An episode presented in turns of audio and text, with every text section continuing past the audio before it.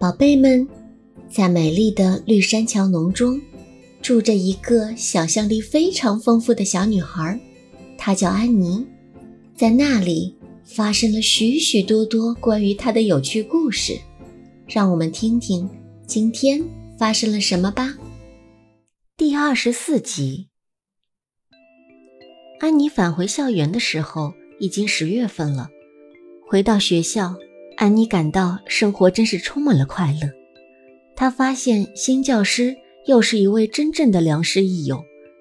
斯塔西是位聪明机智、富有同情心的年轻女士，拥有赢得学生欢心的天赋，还非常善于激励学生，让他们展现出智力和道德的最好一面。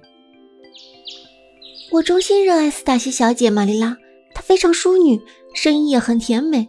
当他念出我的名字的时候，我几乎能感觉到他拼出了“义”字。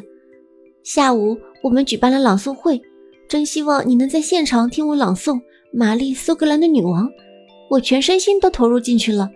露比回家的时候告诉我，当我念到“为做父亲的臂膀，我告别了身为女人的那颗心”这句话时，他的心都要凝固了。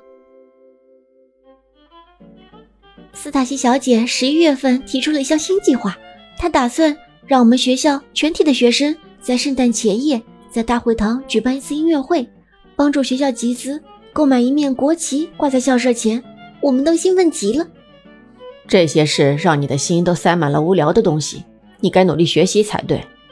我不赞成孩子们参加音乐会，为排练的事拼命张罗，这只会让你们贪慕虚荣、冒失和游手好闲。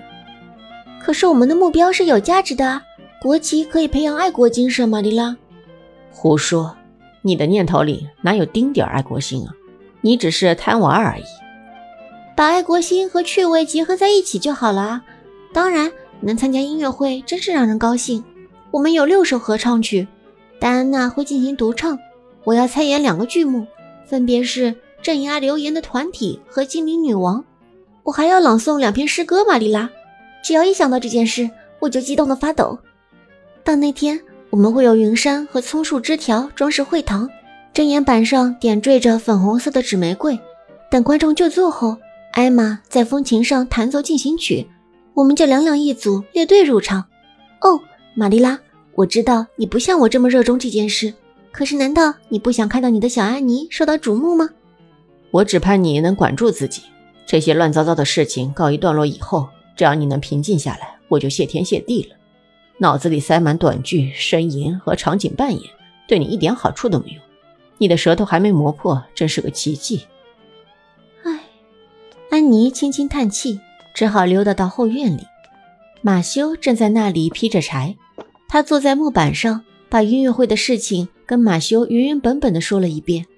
他带着赞赏，耐心的聆听着。那么。我想这会是一场非常不错的音乐会。我希望你能演好自己的角色。马修不止一次感激自己的守护星，让他不用承担教育安妮的责任。幸亏这是玛丽拉的专任职责，换作是他，肯定要在私心和责任间为难至极。用玛丽拉的话来说，马修在尽情地宠坏安妮。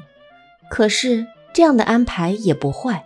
赞赏永远是世上教养孩子的好方式之一。